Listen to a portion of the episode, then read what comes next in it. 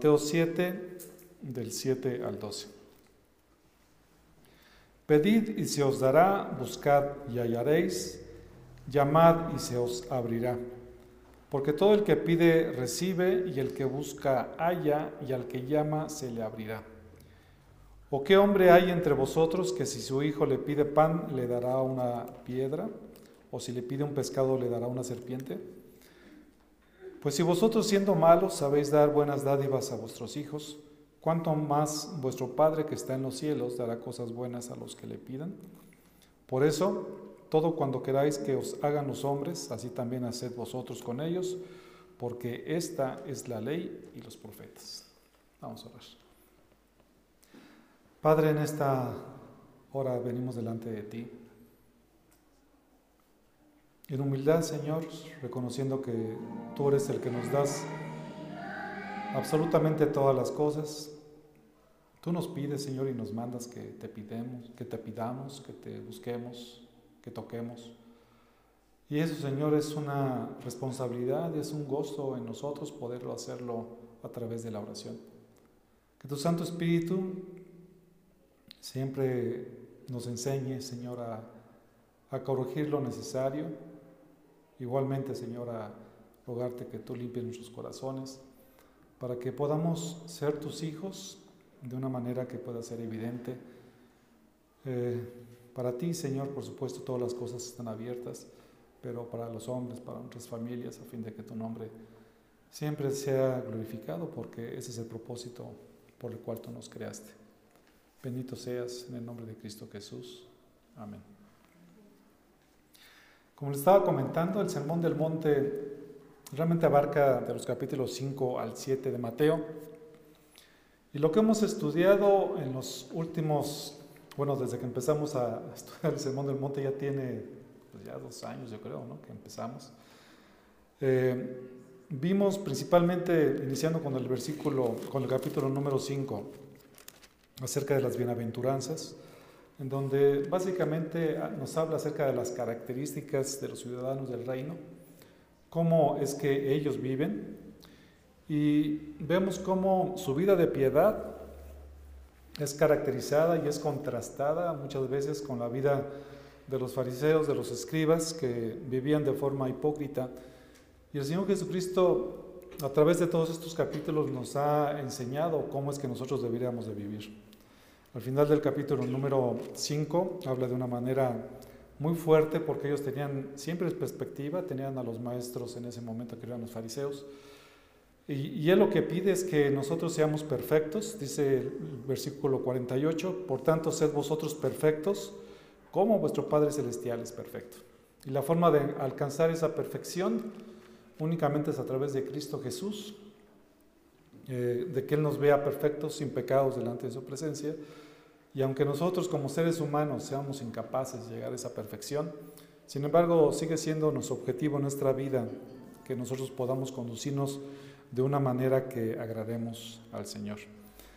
En la sesión anterior, que fue hace dos semanas, veíamos y estudiamos acerca de que no debemos de juzgar. No debemos de juzgar los motivos de nadie, no juzguemos tampoco a la ligera, porque en la medida que nosotros eh, juzguemos, así seremos juzgados, dice la palabra del Señor. Y para ayudar a alguien, primero debemos de examinarnos a nosotros mismos y después poder ayudar a los hermanos. Y también estamos ser sabios con respecto a quién compartirle la palabra del Señor, hasta qué punto invertir en opositores a Dios, aquellos que son apóstatas, aquellos que son detractores abiertamente a la palabra del Señor y a Dios mismo. Entonces, esas son las partes, de repente son complicadas se necesitan sabiduría para que nosotros nos podamos conducir de manera adecuada. Y por esto es importante que ahora vamos a estudiar, porque todos nosotros necesitamos, necesitamos a Dios en nuestras oraciones, eh, a, a través de nuestras oraciones. Le necesitamos. Por eso es que hoy estudiaremos que Dios responde siempre a las oraciones de los justos, dándoles el mejor bien por lo cual debemos de buscar igualmente el bien de los demás. Dios siempre responde las oraciones. para aquellos que son sus hijos. Siempre lo hace. La respuesta de las oraciones de, Dios a nuestras oraciones pueden ser afirmativas, pueden ser un, no, o puede ser, esperemos un momento para entender cuál es su, su respuesta. Entonces, en esta mañana, el título de la predicación le puse que esa forma de pregunta, ¿cuándo responde Dios a nuestras oraciones? Dios responde a nuestras oraciones y hay algunos requisitos este, indispensables que debemos de considerar en nuestras vidas. Y esto nos lo enseña este pasaje. Vamos a estar viendo dos elementos muy importantes. Y el primero de ellos es que cuando, es que responde Dios nuestras oraciones? Es cuando perseveramos en la obediencia. Cuando perseveramos en la obediencia. El versículo 7 y 8 dice así, Pedid y se os dará, buscad y hallaréis, llamad y se os abrirá, porque todo el que pide recibe y el que busca halla y el que llama y al que llama se le abrirá. Nuestro Señor Jesucristo aquí está proporcionando tres mandatos. Son tres órdenes, tres imperativos se utilizan aquí en este texto para que nos indican qué es lo que nosotros debemos estar haciendo. Y la oración es una parte muy importante para que nosotros podamos obtener una respuesta de parte del Señor. Una vez que Cristo nos enseñó a orar, ¿se acuerdan ustedes cuando vimos el Padre Nuestro? Eh, ahora da instrucciones y mandamientos para hacerlo. El que nosotros podamos orar delante del Señor no es una opción, no es si nosotros queremos.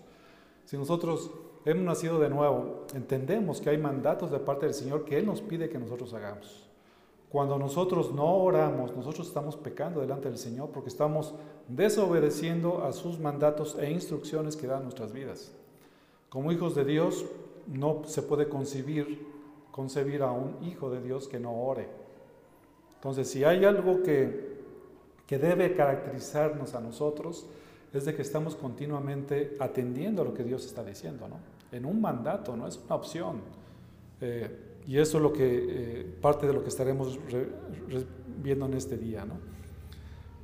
Cuando Dios responde a nuestras oraciones, cuando obedecemos. Ese es cuando Dios responde a nuestras oraciones.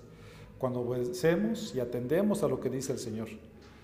¿Cuál es la actitud de pedir?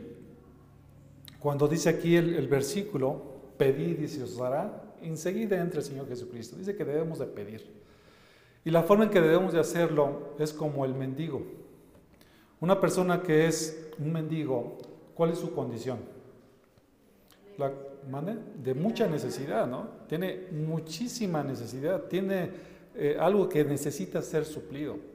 E igualmente nosotros cuando nos acercamos al Señor debemos de llegar con esa necesidad de Él primeramente y de exponerle lo que nosotros queremos eh, pedirle a nuestro Dios. Entonces, pareciera ser demasiado obvio, ¿no? Que necesitamos pedirle al Señor. O sea, cuando nosotros tenemos algún problema, cuando tenemos alguna, alguna gratitud, lo que debemos de hacer es pedirle a Él. Y lo tenemos que hacer. Pero cuando nosotros le pedimos al Señor, hay varias características que eh, debemos de, de hacerlo cuando nos acercamos a Él. La primera de ellas es que debemos de hacerlo con fe. Cuando nosotros nos acercamos a pedir al Señor, debemos hacerlo con fe, con la firme convicción de que recibiremos una respuesta. Sin duda, Dios va a responder siempre, siempre lo va a hacer. A veces nosotros pecadoramente pensamos que Dios no nos escucha, que Él está en los cielos muy separado de lo que nosotros estamos viviendo, pero Dios siempre escucha y siempre responde a nuestras oraciones.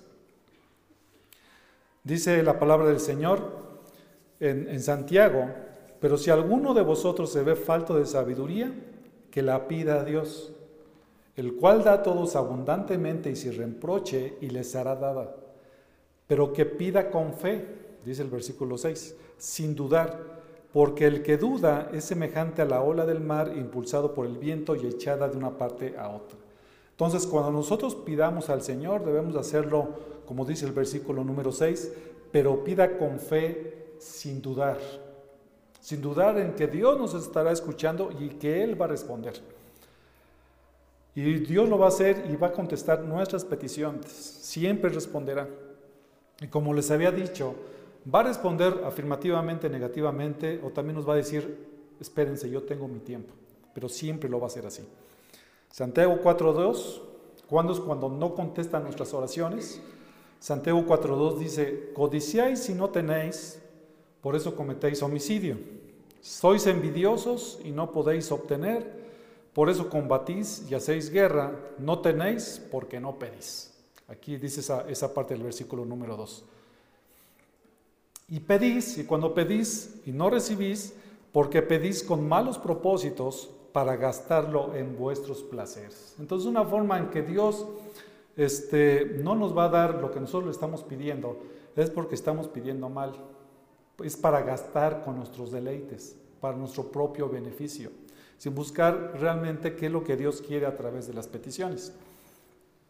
Otro punto importante es de que debemos de pedir no solamente con fe, sino pedir de acuerdo a su voluntad. ¿Qué es lo que Dios quiere? Nuestra voluntad debe de ser alineada a la voluntad de Dios. ¿Cómo podemos nosotros saber cuál es la voluntad de Dios, mis hermanos? La única forma de saber cuál es la voluntad de Dios es entendiendo qué es lo que Dios dice en su palabra. ¿Qué es lo que nosotros podemos pedir y qué es lo que nosotros no podemos pedir? Eh, cuando nosotros pedimos de acuerdo a su voluntad, Él nos va a dar todas las cosas. Pedir de acuerdo a su voluntad no es para gastar en nuestros deleites, sino que estamos pidiendo porque estamos dentro de los planes y la voluntad de Dios y así Él lo requiere de nosotros. Por ejemplo, eh, cuando a veces contesta no el Señor, no solamente tiene que ver con respecto a gastar en nuestros deleites, sino porque simple y sencillamente a Dios eh, la respuesta es negativa. Esto ustedes se acuerdan del apóstol Pablo en 2 de Corintios 12, 7. Él tenía un aguijón en la carne, ¿no? ¿Se acuerdan? Eh, 2 de Corintios 12, del 7 al 9, dice eh, la palabra del Señor, y dada la extraordinaria grandeza de las revelaciones, por esta razón, para impedir que me enalteciera, me fue dada una espina en la carne, un mensajero de Satanás que me abofeté, para que no me enaltezca. Versículo 8. Acerca de esto, dice la escritura, tres veces he rogado al Señor para que lo quitara de mí. Pablo oró para que le quitara ese mensajero de Satanás. Por supuesto que sí, y lo hizo tres veces. Y Dios le dijo, y él me ha dicho, te basta mi gracia, pues mi poder se perfecciona en la debilidad. Pablo había pedido, había insistido, había tocado, había pedido, había llamado, y Dios le dijo, sabes que Pablo, no porque tengo un propósito detrás de contestarte en la oración, pero hay una respuesta de parte del Señor. No siempre nos va a contestar lo que nosotros queramos, sino que nos va a contestar de acuerdo a su voluntad y lo que sea mejor para nosotros, lo que sea mejor para nosotros. Todos mi hermano, si tú le has pedido, si tú le has pedido a Dios tenerte un millón de dólares o ganarte la lotería, creo que difícilmente vas a ganarte la lotería de esa forma, ¿no? o ganarte la lotería siquiera. Entonces, hay situaciones en las cuales, por supuesto, no te va a contestar eso. No te va a contestar eso. Y no dudo que hay hermanos que, compren, boletos de lotería buscando sacarse la lotería, ¿no? Y hasta Dios le, hasta Dios le oren, Señor, por favor, que ahora este, este boleto que voy a comprar con este Señor me gane por lo menos unos 100 mil pesos, nada más para pagar mis deudas. Y realmente, este, eh, difícilmente Dios va a contestar de esa forma. ¿no? Dios, por supuesto, Él da las riquezas a quien Él quiere. Eh, y si Dios nos tiene en una situación específica es porque está dentro de sus propósitos. Y aparte de todo, mis hermanos, la felicidad del hombre no radica en la cantidad de dinero o de bienes que posee. La verdadera felicidad está en Dios. Hay personas que son multimillonarias y son las personas más infelices del mundo. Hay personas que tienen a Dios en su corazón, que, son, que realmente pueden vivir en felicidad, son personas bienaventuradas, porque ese hueco que solamente puede llenar Dios, este, se tiene en Cristo Jesús. Ni el dinero, ni, ni el divertimento, ni irnos de vacaciones, que de repente hace bien unas vacaciones, eso va a llenar nuestro corazón. Lo que realmente llena nuestro corazón es el Señor. Todo lo demás, mis hermanos, es temporal. Y es cierto, si tú te ganaras la, la, lotería, regresando al punto de la lotería, va a llegar el momento que te vas a poner súper enojado, enojado, súper contento cuando te, cuando te saque la lotería. Pero eso solamente es temporal, cuando las personas lo hacen así después de un tiempo. Eh, y estoy tomando nada más ese, esa, esa, situación en particular con respecto al dinero, porque realmente es algo que la gente busca, ¿no? obtener lo que es el dinero pensando que en medio del dinero van a obtener la felicidad, pero esto no es así. También el Señor contesta a veces que tenemos que esperar. Daniel capítulo número 10 versículos del 12 al 13 habla acerca de las peticiones que Daniel hizo con respecto al pueblo de Israel. Y la palabra del Señor dice así. Entonces me dijo, no temas, Daniel, porque desde el primer día en que te propusiste, en que propusiste en tu corazón entender y humillarte delante de Dios, fueron oídas tus palabras. ¿Escucharon? Lo que hizo Daniel fue que propuso en su corazón, dice que fueron escuchadas sus palabras. Había orado Daniel, y ustedes saben que Daniel oraba bastante. Y a causa de tus palabras he venido. Mas el príncipe del reino de Persia se me opuso por 21 días, pero aquí Miguel, uno de los primeros príncipes, vino en mi ayuda, ya que yo había sido dejado allí por los reyes de Persia. Entonces, Dios escucha nuestras oraciones, eso es, es formidable, y Dios manda la respuesta. En este caso de Daniel, tomó tres semanas en que llegara la respuesta. Y hay veces, mis hermanos, que la respuesta nosotros no lo vamos a ver tan inmediatamente como nosotros quisiéramos, pero Dios responde. Entonces, nosotros no, no decaigamos en esa necesidad que tengamos de pedir. Yo sé que muchos de nosotros estamos orando por nuestros jóvenes que no son cristianos para que el Señor les alcance. ¿Cuándo sucederá eso si es que dentro de su voluntad Dios decide extenderle su misericordia a nuestros hijos? Nosotros no lo sabemos. Pero lo que sí es que Dios va a contestar, definitivamente, porque siempre lo hace. Entonces, no cesamos de esto, sino que estemos orando. Él nos está escuchando. Dios va a responder en su tiempo, en su momento, de acuerdo a su, voluntad, y lo que Él decida es lo mejor para nuestras vidas. Entonces, es bastante alentador saber que las oraciones, nuestras oraciones son escuchadas. Mi hermana, todas tus oraciones que has hecho en temor y en obediencia a Dios, mi hermano también, Dios las escucha, siempre las escucha, y están siendo atendidas por Dios dentro de sus propósitos. Daniel, en este caso en, Daniel 9, él oró para que Dios restaurara Jerusalén, el santuario y también a su pueblo. Esas fueron las oraciones de, Daniel para que esto sucediera con el pueblo de Israel. Y finalmente así sucedió. También cuando, eh, cuando Dios responde este, afirmativamente, Él nos lo dará, es decir, Él responderá y seguramente así lo hará. ¿Qué podemos pedir, mis hermanos? Esa es una buena pregunta, ¿no? ¿Qué podemos pedir? Podemos pedir, por ejemplo, por dirección. No sabemos exactamente qué hacer en nuestras vidas. Podemos pedirle a Dios que nos ayude y que nos dé sabiduría para tomar las decisiones correctas.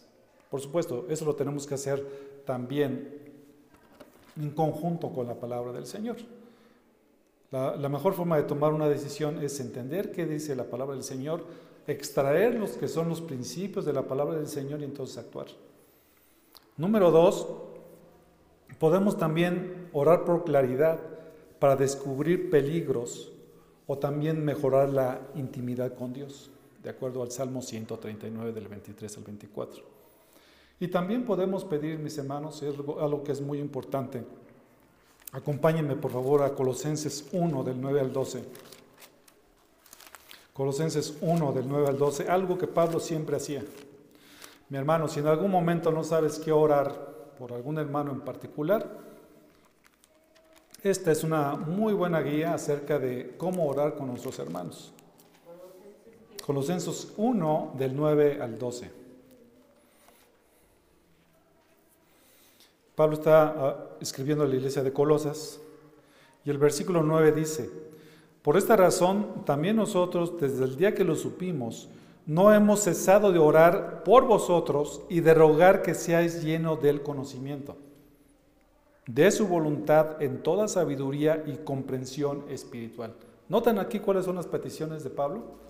Todas tienen que ver con el Espíritu, todos tienen que ver en que nosotros podamos ser llenos del conocimiento de la voluntad de Dios, porque ahí se encuentra la sabiduría y la inteligencia, en la palabra de Dios y en Dios mismo. Entonces, Pablo siempre, parte de sus oraciones siempre, van a ser con respecto al crecimiento espiritual de ustedes, en este caso de la iglesia. Y esas son las oraciones que nosotros podemos hacer por ustedes. Dice el versículo 10, para que andéis como es digno del Señor, agradándole en todo. Esa es otra petición. Y el anhelo de Pablo es que todos ellos pudieran andar lo que es digno del Señor, dando fruto en toda buena obra y creciendo en el conocimiento de Dios, fortalecidos con todo poder según la potencia de su gloria, para obtener toda perseverancia y paciencia con gozo, dando gracias al Padre que nos ha capacitado para compartir la herencia de los santos en luz. ¿Notan todas estas peticiones? Es para ser fortalecidos, para conocer más el Señor, porque finalmente este es el fin de todo el hombre. ¿Se acuerdan ustedes cómo termina el libro de Eclesiastés? Después de que Salomón había él sí experimentado de todo tipo de cosas eh, y no se retuvo absolutamente de nada al final de su carrera, él dijo, y esto es el todo del hombre, temer a, temer a Dios, ¿no? Y hacer su voluntad. Siempre lo mejor que nosotros podemos hacer. Entonces, mis hermanos, esto Pablo también lo sabía. Y por eso es que él pedía por la vida espiritual de los hermanos. Y bueno, ¿qué más cosa nosotros o qué mayor generosidad nosotros pudimos haber experimentado de Dios al momento de que nos dio la salvación misma, que fue manifestada por su amor? Mis hermanos, teniendo la salvación, la verdad de las cosas es que ya estamos hechos. Teniendo la salvación del Señor, ya no podemos nosotros este, obtener algo de mayor valor en esta tierra que es que la salvación de nuestras almas. Si a ti te preguntaran y Dios te preguntara, ¿cuánto estarías dispuesto a dar por tu salvación? Hablando económicamente, ¿cuánto estarías dispuesto tú, mi hermano? Si la salvación tuviera precio, ¿cuánto estuvieras tú dispuesto a dar? Seguramente muchas personas dirían, yo me voy a poner a ahorrar toda mi vida si costaran mil millones de dólares, no sé cómo le haría para conseguir ese dinero para pagar la salvación. Pero la salvación, mis hermanos, a través de Cristo Jesús, es gratuita. No porque la salvación no haya costado nada, porque costó la vida de nuestro Salvador, nuestro Señor Jesucristo. Pero todo aquello que el hombre pudiera desear como más valioso, la salvación de su alma, solamente se, puede obtener a través de Cristo Jesús y es un regalo de parte de Dios, es un don de parte de Dios, es algo que no tiene precio, es algo que Dios otorga en su misericordia a quien Él quiere. Dios es generoso y da, esta salvación misma manifestada por su amor.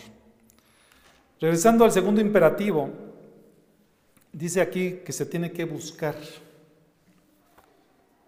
Nuevamente en Mateo capítulo número 7. Se tiene que buscar. Y se tiene que buscar para encontrar. Es muy importante.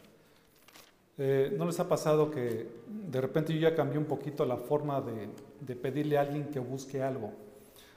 Porque tú le dices, bueno, ¿me ayudas a buscar, por favor, este, no sé, este cuaderno que, que no hallo? Y la gente empieza a buscar y a veces se da por vencido muy rápidamente. Dices, no, ya lo busqué y no lo encontré, ¿verdad? ¿Sí les ha pasado eso? principalmente con los hijos, yo creo, ¿no? A ver, vete, encuéntrame mi zapato que perdí hace 15 días, ¿no? Ah, ya lo busqué, no lo encontré. Ya lo cambié yo dije, ¿sabes qué? No lo busques, encuéntralo, ¿no? Entonces ya cuando les digo eso, que lo tienen que encontrar, ya como que cambia el chip, ¿no? Y dices, pues sí lo tengo que encontrar. Entonces cuando tú le mandes a tu hijo a buscar las tortillas, dile, encuéntrame un kilo de tortillas. Bueno, creo que no aplica tanto, ¿no? Se escuchó raro. Pero la intención es que estén buscando constantemente hasta encontrar aquello con lo cual estás tú pidiendo, ¿no? Y este es el sentido de la oración aquí. Dice que busquemos y busquemos con la intención de que nosotros encontremos. Nos debemos acercar al Señor buscando. Dice segunda de Timoteo 1, 16 y 17 Concede el Señor misericordia a la casa de Onesíforo, porque muchas veces me dio refrigerio y no se avergonzó de mis cadenas. Antes bien, cuando estuvo en Roma, me buscó con afán y me halló. Vean lo que hizo Onesíforo. Él sabía que Pablo estaba ahí en Roma y él lo estuvo buscando hasta que lo encontró. Entonces la forma en que nosotros debemos de buscar a Dios es buscándolo para encontrarlo, con la esperanza de encontrarlo. ¿Qué dice el Salmo 27.8? Den vuelta a, las hojas de la Biblia en el Antiguo Testamento. Salmo 27.8.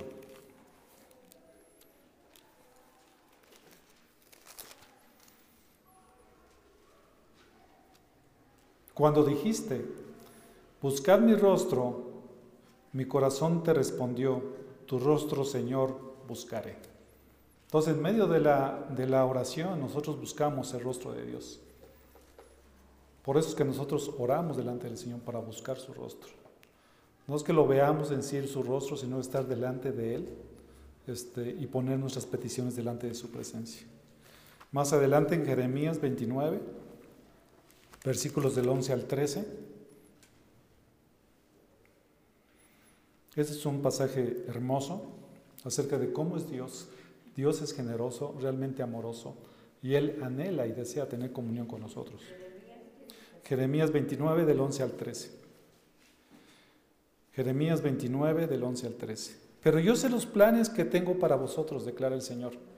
Planes de bienestar y no de calamidad, para daros un futuro y una esperanza. Vean qué hermoso es esto. Dios nunca va a querer lo malo para nosotros. Siempre va a buscar lo bueno para nosotros. De eso no tengamos ninguna duda. Somos sus hijos, Él es nuestro Padre. Todo lo que sucede alrededor de nosotros es para nuestro mejor bien. Dice el versículo número 12, me invocaréis y vendréis a rogarme y yo os escucharé. Dice el versículo 13, me buscaréis y me encontraréis cuando me busquéis, ¿cómo debemos de buscar al Señor? De todo nuestro corazón. Realmente en oración, buscando su rostro, buscándole a Él, a conocerle más, y lo vamos a encontrar. No lo vamos a encontrar si nada más buscamos por encimita, mis hermanos. Es que Señor, te, te, quiero buscar, pero ahorita no tengo mucho tiempo, tengo nada más cinco minutos para buscarte. ¿eh?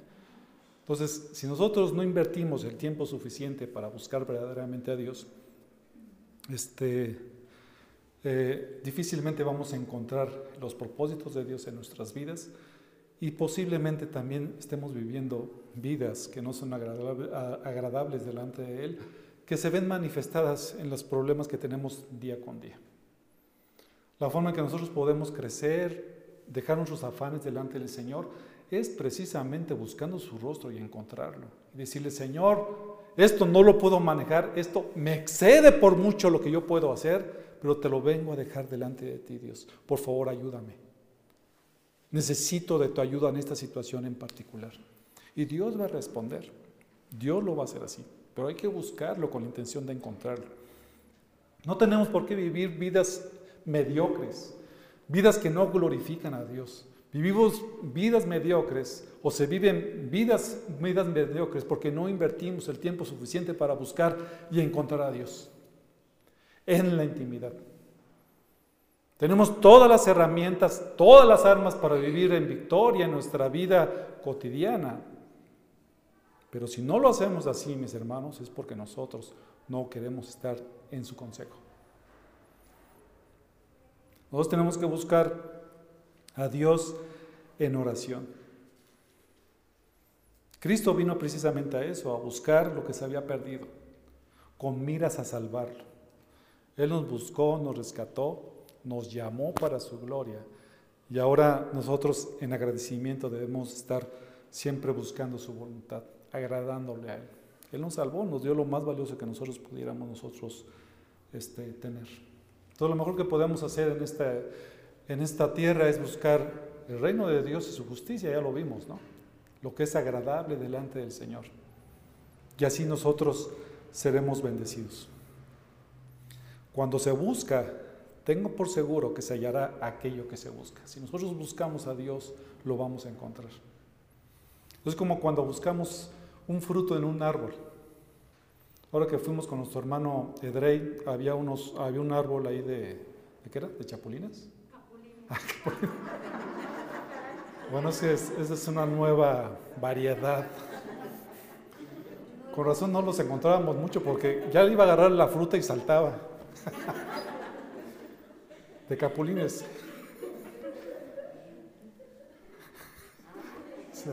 Hay que inventar ese árbol. Entonces, y tuvimos que buscar y estamos, estamos viendo ahí entre las ramas, de repente nos fuimos una sillita hasta encontrar los, los capulines. Y hay que buscarlos para encontrarlos, ¿no? Entonces, es la misma forma.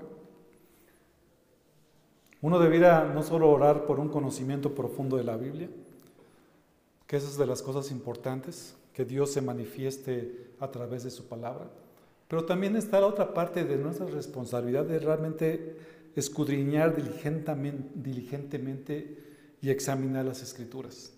No basta, mis hermanos, solamente leer la escritura, por supuesto, eso es muy bueno, y, por supuesto, hay que leer la escritura, pero también hay que escudriñarla, entender qué es lo que dice el consejo de Dios, y para eso hay que profundizar, y para eso hay que estudiar, y hay que estudiar mucho, mis hermanos. Hay que estudiar mucho para conocer realmente lo que Dios está diciendo aquí. Y muchas veces, todas las veces que nosotros leemos la Biblia, que escudriñamos la palabra del Señor, cuando vuelves a retomar ese pasaje, entiendes que hay mucha más profundidad de lo que podría existir en la palabra del Señor. Entonces, necesitamos escudriñar las escrituras, examinar las escrituras, buscar al Señor a través de la palabra, asistir a los cultos también es muy importante y sobre todo tratar de vivir en armonía con la voluntad de Dios.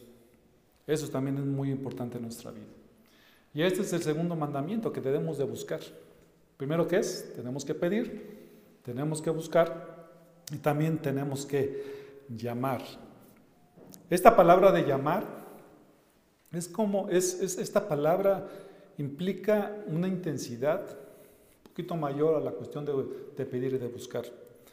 Es dar un golpe contra algo, es llamar es como si tú llamaras a una puerta. Entonces, estas peticiones se necesitan también hacer con una intensidad y también implica eh, perseverancia.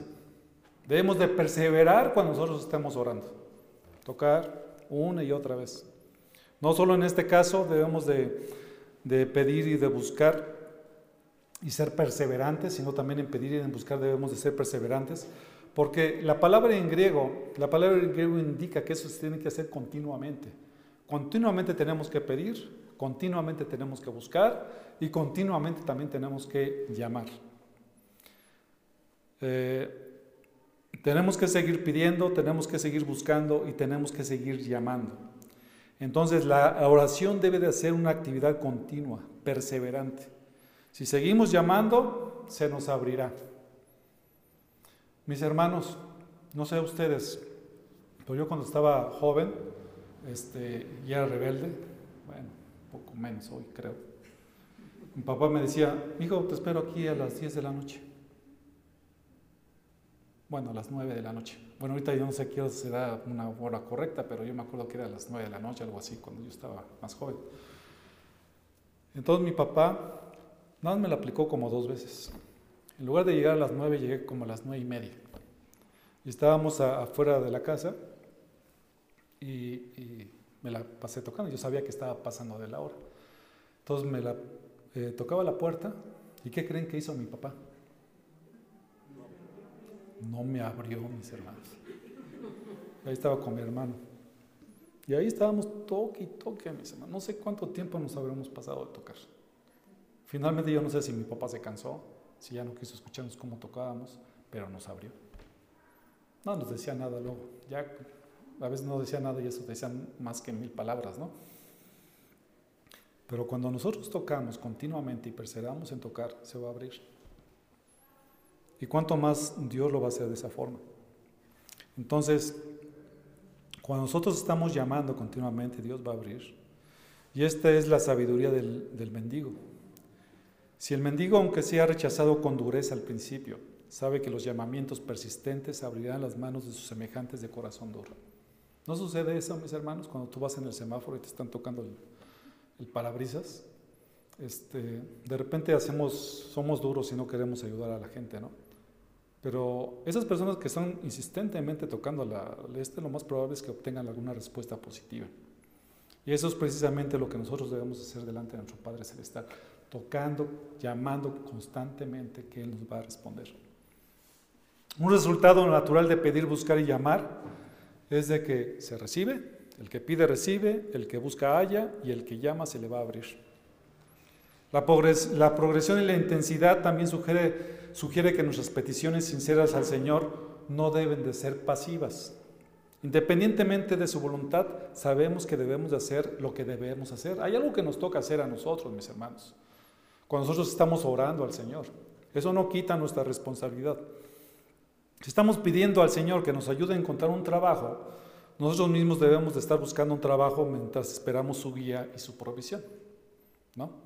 Eso ya lo hemos platicado antes. Si no tenemos comida, debemos estar tratando de ganar dinero para, para comprarla si podemos. Si queremos ayudar a confrontar a un hermano en cuanto al pecado, debemos de tratar de averiguar todo lo que podamos acerca de él y de su situación y todo lo que la palabra de Dios dice respecto al asunto implicado. Entonces, todo esto, mis hermanos, tiene una acción de nosotros. Por supuesto, hay excepciones a todo, en, situaciones este, particulares y muy específicas, en las cuales, por supuesto, para alguien el poder trabajar es imposible. ¿no? Por, ejemplo, una persona que es cuadraplégica, que solamente puede mover su cabeza, por supuesto, no le puedes pedir que trabaje o que se ponga a trabajar. ¿no? Es una situación bien diferente. Entonces, pero nosotros que, o las personas normales que, podemos trabajar, debemos de buscar hacer esto, ¿no? Y tenemos que tener cuidado cómo lo estamos haciendo. Entonces, sí es cierto, tenemos que orar al Señor, Señor, por favor, dame un trabajo, pero también debemos de buscarlo. No estemos solamente orando al Señor, buscando que Él supla esa necesidad sin que nosotros hagamos nuestra parte. Nuestro Señor Jesucristo ejemplifica las, las peticiones que se han de hacer, regresando a Mateo 7, con dos preguntas retóricas. Dice el versículo número 9, ¿o qué hombre hay entre vosotros que si, su, hijo le pide pan le dará una piedra, o si le pide un pescado le dará una serpiente? Aquí estamos viendo cómo, por un lado tenemos a un Dios amoroso, un Dios que siempre nos va a dar lo mejor para nosotros. Y aquí eh, nuestro Señor Jesucristo pone un ejemplo con respecto a los seres humanos, a un hombre. Eh, ningún hombre, mis hermanos, si su hijo le pide pan, le dará una piedra. ¿Alguien de aquí a que, que su papá le haya dado una piedra para comer? Sí, Nancy. Entonces, Vemos que ningún, ningún, padre daría eso, ¿no? Y el pan, por supuesto, es símbolo, símbolo del sustento físico, que todo ser humano y un padre buscaría proveer de lo necesario para que su hijo pudiera comer. A lo mejor cuando alguien no tiene hijos, pudiera vivir una vida, este, a lo mejor de flojera, que no quiere proveer. Pero cuando tiene un hijo y que sabe que lo tiene que alimentar, trabaja y ve cómo le hace para conseguir el alimento. Entonces el padre, aunque no sea cristiano, siempre va a buscar eso. No le daría una piedra, que no alimentaría a nadie y que en algunas ocasiones inclusive esa, piedra podría confundirse con una hogaza de pan, ¿no? tratando de engañar a alguien. ¿Se acuerdan ustedes cuando nuestro Señor Jesucristo fue tentado en el desierto? Le dijo Satanás que la piedra la convirtiera en, en pan para que pueda suplir su necesidad, su necesidad física. Entonces nadie daría una piedra a su hijo tratando de engañarlo, de engañarlo para que él se pudiera alimentar. No es así, sino que realmente le daría pan. Dice, o también si su hijo le pide un pescado, ¿le dará una serpiente? La respuesta sigue siendo la misma. Es una pregunta retórica. ¿Tú le darías en lugar de pescado una serpiente a tu hijo? Creo que no sé si alguien de ustedes haya comido serpiente, pero entre los judíos era algo que no se debería de hacer. Ningún padre trataría de engañar a su hijo dándole una serpiente en lugar del pescado, y menos en el contexto de los judíos, en donde la serpiente se consideraba como un animal peligroso e inmundo aparte. Dado los comparativos, la serpiente seguramente se refiere a las, anguilas y el padre tendría que cuidar el bienestar espiritual de su hijo y de su familia. Él sabía, por supuesto, un judío que quería hacer la voluntad de Dios, nunca entregaría un animal inmundo para que sus hijos pudieran comérselo. No, no, no pensamos aquí, no, este, este pasaje, por supuesto, no indica que en ese momento le va a llevar la serpiente para que se la coma, sino que realmente sería como preparar el platillo y llevarle ya la, serpiente hecha para que él se pudiera alimentar. Pero eso no lo podría hacer un judío que realmente amara a Dios, porque sabía que era un animal inmundo. Entonces, por un lado, un padre siempre va a proveer por la cuestión física, pero también por la cuestión espiritual, y siempre le va a dar lo mejor a sus hijos. Padre cristiano es lo que debe de hacer.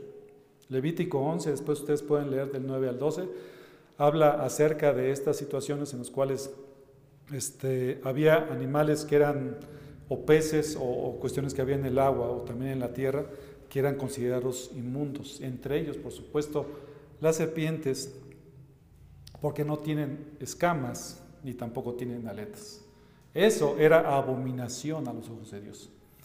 Entonces, si, nuestro, si ningún padre terrenal daría una piedra a una serpiente a su hijo, cuánto menos Dios nuestro Padre.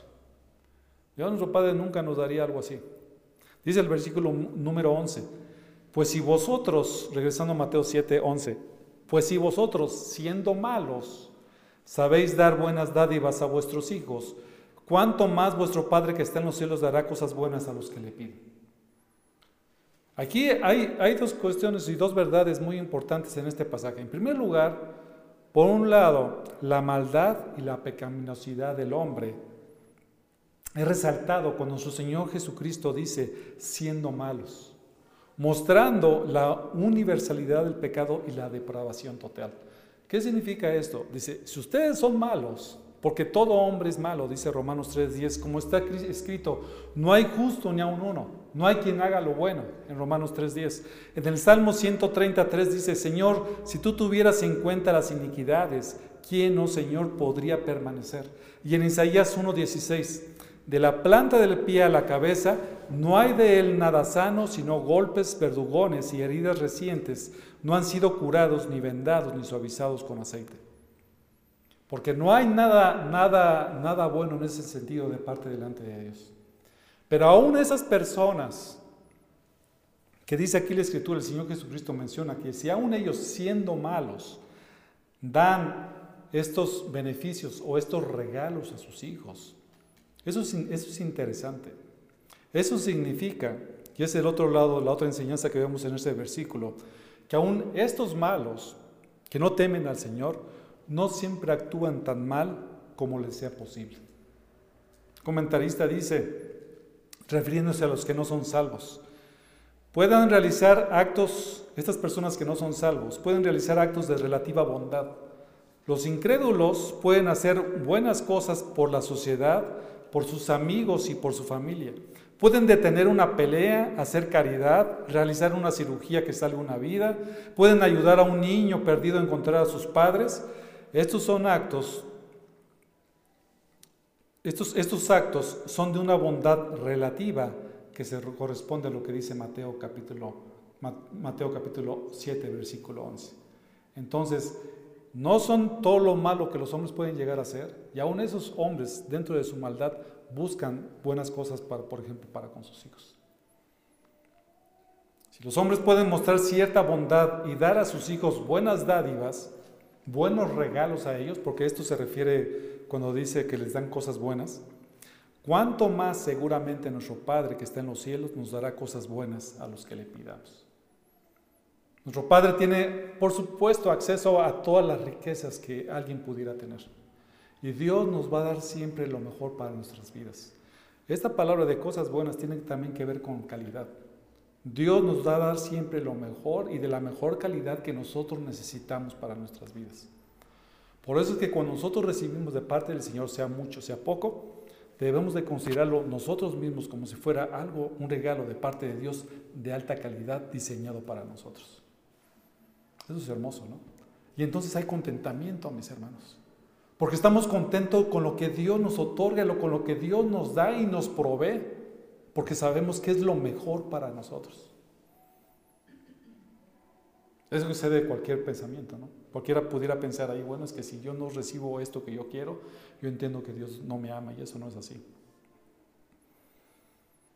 Su Padre que está en los, en los cielos, Él nos dará dones, nos dará regalos, que seguramente serán cosas buenas a lo que nosotros le pidamos. Dios es nuestro Padre y a Él le pertenece toda la sabiduría, las riquezas, y Él nos dará cosas buenas, no necesariamente todo lo que le pidamos, sino todo lo que es bueno para nosotros. Ciertamente, como ya lo hemos comentado, no nos dará cosas que pidamos para gustar en nuestros deleites, porque esto no tendría ningún beneficio para nosotros. Padre amoroso tiene la disposición de dar a sus hijos cosas buenas. El problema no está en el Padre, el problema está en nosotros. Las queremos, mis hermanos, ¿cuándo las queremos? Que vengan a nuestra manera y en nuestro tiempo. Señor, por favor, te quiero pedir esto, pero tranquilo, lo necesito mañana a las 10 de la mañana, lo quiero así envuelto en este regalo, porque si no, tú no eres un Dios que me ama. Y eso no es así, mis hermanos. El problema no está en Dios, el problema está en, en nosotros, en cómo queremos las cosas. Lo queremos todo a nuestra manera y eso por supuesto tiene que ver con, con egoísmo en nuestras vidas. Lo queremos en nuestro tiempo, ¿no? Señor, por favor, ya te tardaste demasiado en salvar a mi hijo. Por favor, ya necesito que lo salves próximo, la próxima semana, Señor. ¿eh? Que no se te olvide. No, mis hermanos, Dios tiene, Dios tiene y es, Él es totalmente sabio. Él sabe por qué hace las cosas. Es inmensamente sabio, inmensamente amoroso y nunca va a dejar de amarnos. El segundo punto, mis hermanos, es cuando responde Dios a nuestras oraciones. El versículo 12, eh, la respuesta sería cuando perseveramos en el amor. El primer punto que vimos es cuando perseveramos en la obediencia. Debemos de obedecer a nuestro Señor, debemos atender a los mandatos de que tenemos que pedir, tenemos que buscar y tenemos que llamar. Lo tenemos que hacer de esa forma. También nos va a responder a nuestras oraciones cuando perseveramos en el amor. Dice el versículo número 12. Por eso, todo cuando queráis que os hagan los hombres, así también haced vosotros con ellos, porque esta es la ley de los profetas. ¿Se les hace conocida esta frase? Esta, esta frase se le conoce como la regla de oro. Ahorita vamos a ver un poquito más adelante. Este, este pasaje es interesante, porque fíjense, Dios nos va a entregar todas las cosas de acuerdo a lo que el Señor tiene determinado para nosotros, ¿no? Y todo lo que Él nos dé va a ser bueno, todo lo que nosotros le pidamos, todo lo que nosotros busquemos, todo lo que nosotros llamemos. Y en agradecimiento a todo lo que recibimos de Dios, nuestro Señor concluye esta sección del Sermón del Monte con una exhortación a cumplir con la regla de oro, que solo sus hijos pueden hacer porque tienen el poder del Espíritu Santo para confiar en la provisión de Dios no juzgar ligeramente a los hermanos y a las personas, sabiendo que así como Dios nos da lo que le pidamos de acuerdo a su voluntad por su amor a nosotros, igualmente nosotros debemos amar y buscar el bien de todos. ¿Sí ven? Dios nos va a otorgar todas las cosas por su amor, lo que mejor nos convenga. Entonces nosotros también debemos de buscar amar y buscar el bien de todas las personas. Y esta es la regla de oro que viene de hecho en nuestro Señor Jesucristo aquí le explicó. Esta regla de oro, aquí nuestro Señor la presenta de una forma positiva. Dice, todo cuanto queráis que os hagan los hombres, así también haced vosotros con ellos. ¿Esto qué significa? Que nosotros debemos de hacer bien a los hombres de la manera en que nos gustaría que hicieran con nosotros. Esta es la regla de oro. En la manera que a ti te gustaría que te trataran, tú debes de tratar a las otras personas. Esto no significa, mis hermanos, que nosotros debemos esperar a que los hombres nos hagan el bien que nosotros les hacemos. Es decir, por cuanto yo te hice el bien y yo quiero que tú me trates, yo, yo te trato como yo quiero que tú me trates, si tú no me tratas, ah, entonces ya no te vuelvo a hablar otra vez, porque yo te hice un bien a ti. Eso no se trata la, la regla de oro. Quien quiere aplicar la regla de oro Está buscando atender la necesidad de otra persona como si fuera para él mismo sin esperar una respuesta de parte de la otra persona. Que a veces sucede esa situación, eso es bueno, pero en el caso de nosotros no nos quedamos con la expectativa de que nos van a regresar ese bien que nosotros hicimos. Y eso es realmente amor para con amor hacia las personas. Esta regla de oro así conocida, aunque utilizada de forma negativa, esta frase se ha utilizado también por otras personas, pero lo utilizan de una forma negativa, no positiva como Cristo lo hace. Eh, y hay unas máximas similares, por ejemplo, en los escritos de los griegos y de los romanos cultos, y por supuesto también abundaban entre los escritos rabínicos, entre ciertos filósofos también chinos, que hablan máximas parecidas. Pero todas esas máximas que se manejan como regla de oro se hablan negativamente. Lo que no quisiera que te hagan, entonces no hagas con las demás personas. ¿Se notan la diferencia, el, el contraste? El contraste, si ustedes se ven, si ustedes están viendo aquí, está escondido una parte de egoísmo. Porque dice, tú no hagas a otras personas lo que no quieres que te hagan a ti. Entonces, como yo no quiero que tú me hagas eso a mí, entonces yo tampoco te lo hago a ti. Si yo no quiero que tú me robes, entonces este, no te voy a robar. Algo así por el estilo. Y Cristo, por supuesto, cuando da la regla de oro, va totalmente al otro extremo del significado. Porque para cumplir la regla de oro, en primer lugar se tiene que tener un amor y ese amor solamente Dios lo puede dar. Dios depositado en el corazón de los, de los hombres. Y esta, y esta máxima que nosotros, que aquí el Señor Jesucristo marca a través de la, de la regla de oro, tiene que ver con el amar a Dios y a tu prójimo como a ti mismo, como dice Mateo 22 del 36 al 40, ¿no? Que de estos dos mandamientos, el amar a Dios con todo nuestro corazón, con toda tu alma y con toda tu mente, es semejante al segundo mandamiento que es amarás a tu prójimo como a ti mismo. Y de estos dos mandamientos, dice Mateo 22, 40, dependen toda la ley y los profetas. Si notan cómo dice el versículo, el versículo 12 al final? Dice, por, por eso, cuando queráis que os hagan los hombres, así también haced vosotros con ellos, porque esta es la ley y los profetas. Y este versículo de Mateo 22, 40 termina diciendo que estos dos mandamientos de amar a Dios y al ser humano y al hombre depende de toda la ley de los profetas. Entonces, todo esto se resume, la ley y los profetas, es decir, el Antiguo Testamento, y también lo podemos extender al Nuevo Testamento. Todo esto se resume en que nosotros amemos a Dios y busquemos el bien siempre de nuestro prójimo.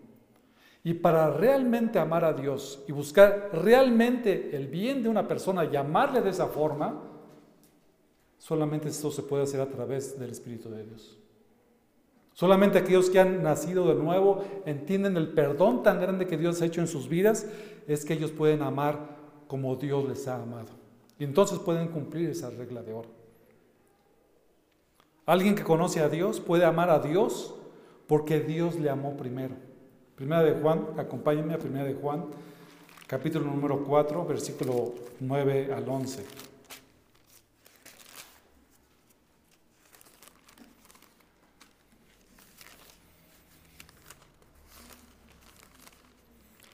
Así como quieres que te traten, mi hermano, tú debes de tratar a las personas. Eso lo podríamos reducir, lo podemos resumir de esta forma. Primera de Juan 4 del 9 al 11. En eso se manifestó el amor de Dios en nosotros. Qué hermoso, ¿no? En que Dios ha enviado a su Hijo unigénito al mundo para que vivamos por medio de Él.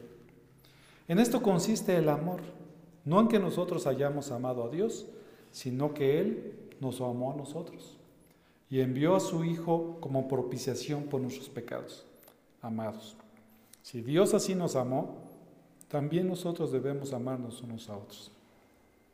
Dios nos amó, Dios nos rescató, Dios depositó su amor en nosotros y como resultado de que Dios depositó el amor en nosotros es que ahora podemos amar. Y es que nosotros podemos expresar ahora de una mejor manera esta regla de oro. Como les dije ahorita, es buscar tratar a los demás de forma que les gustaría que te trataran a ti. Cuando te sientas tentado a tratar a alguien mal, pregúntate si así te gustaría que te trataran. Cuando vas a un restaurante, mi hermano, ¿cómo tratas a los que te sirven? ¿Cómo tratas a los meseros? ¿Eres déspota con ellos? ¿O realmente los tratas como si tú fueras el mesero y te gustaría que a ti te trataran a ti? Eso ya cambia la perspectiva. ¿Te gustaría que te trataran de la manera que tratas a tu esposa, a tus hijos, a tus padres? Así como tú los tratas a ellos, ¿te gustaría que te trataran de esa forma? ¿A tus compañeros de trabajo? ¿A tus compañeros de escuela? Esta respuesta cada quien tiene que contestar y ajustar lo que se tenga que ajustar. Cuando nosotros nos veamos impedidos a tratar mal a una persona, pregúntate eso, ¿no? ¿Cómo te gustaría a ti que te trataran? ¿Cómo te gustaría a ti si es que necesitas alguna represión o exhortación?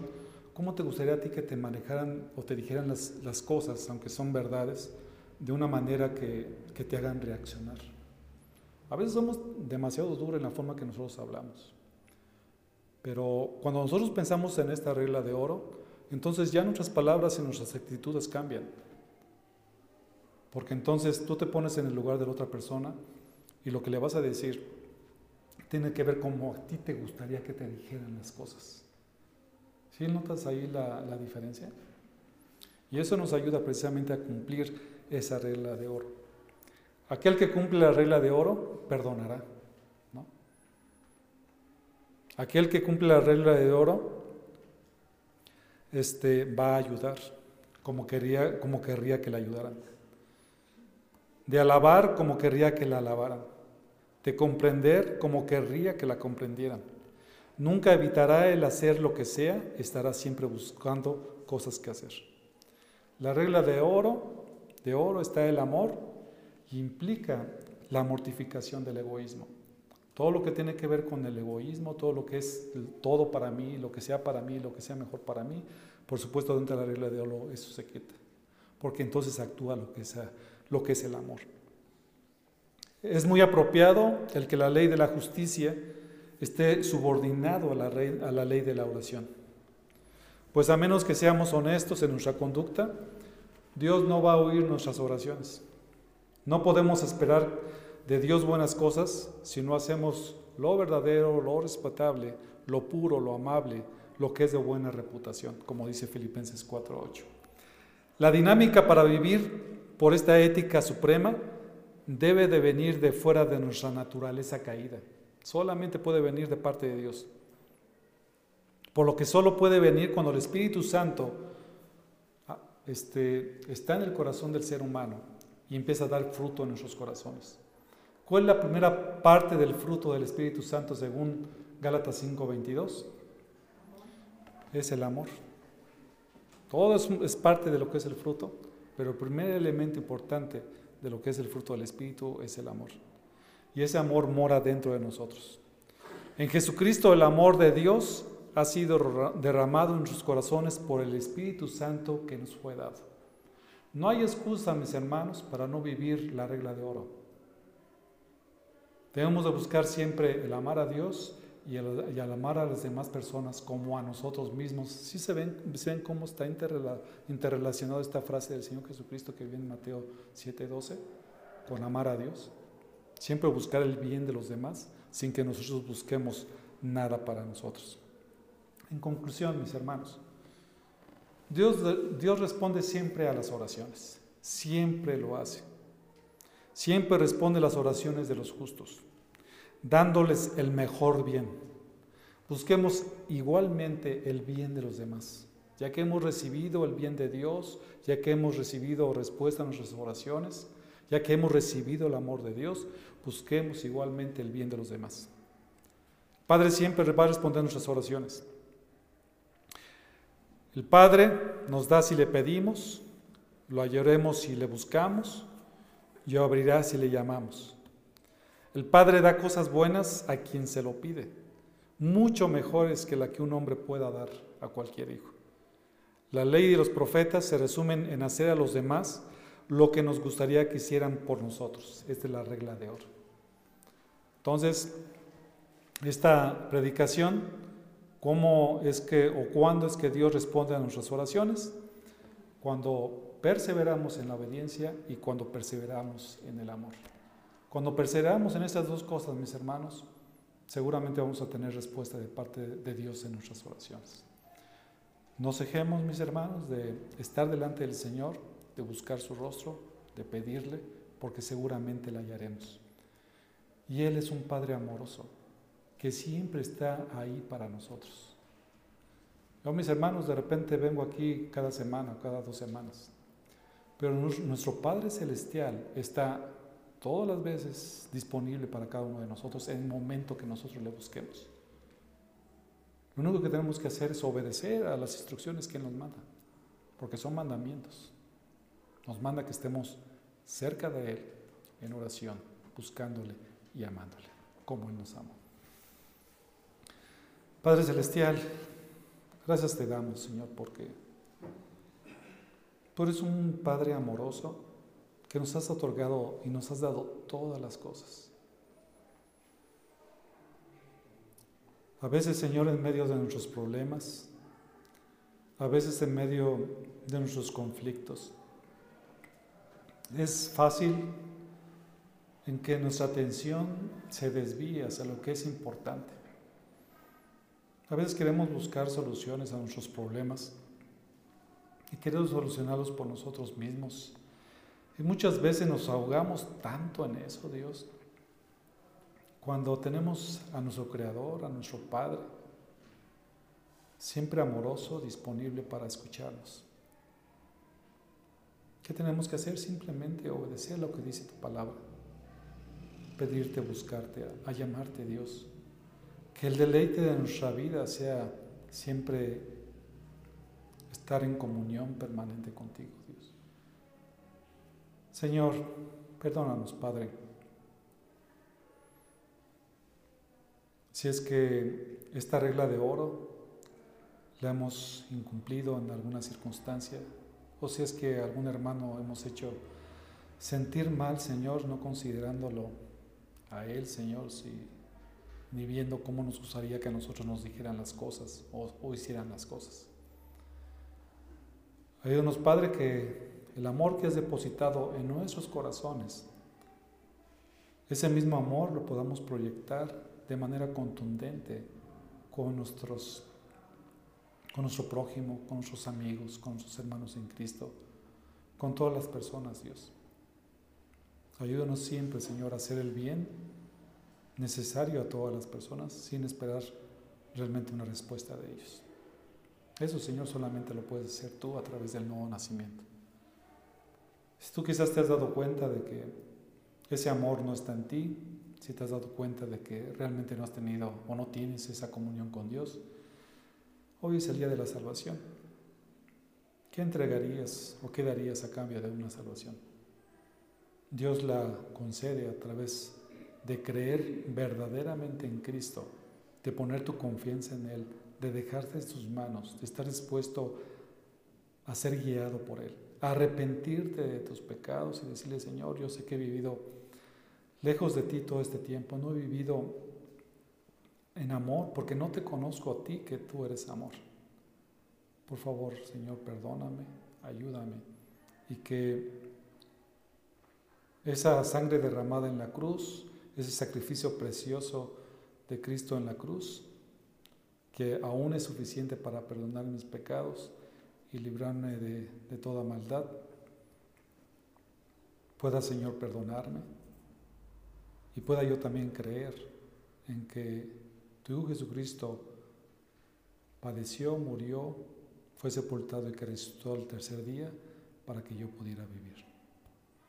Cree en Cristo, acércate a Él. Hoy es el día de la salvación. Gracias Señor por este día, Señor, te rogamos que tú nos bendigas a todos. En el precioso nombre de Cristo Jesús. Amén.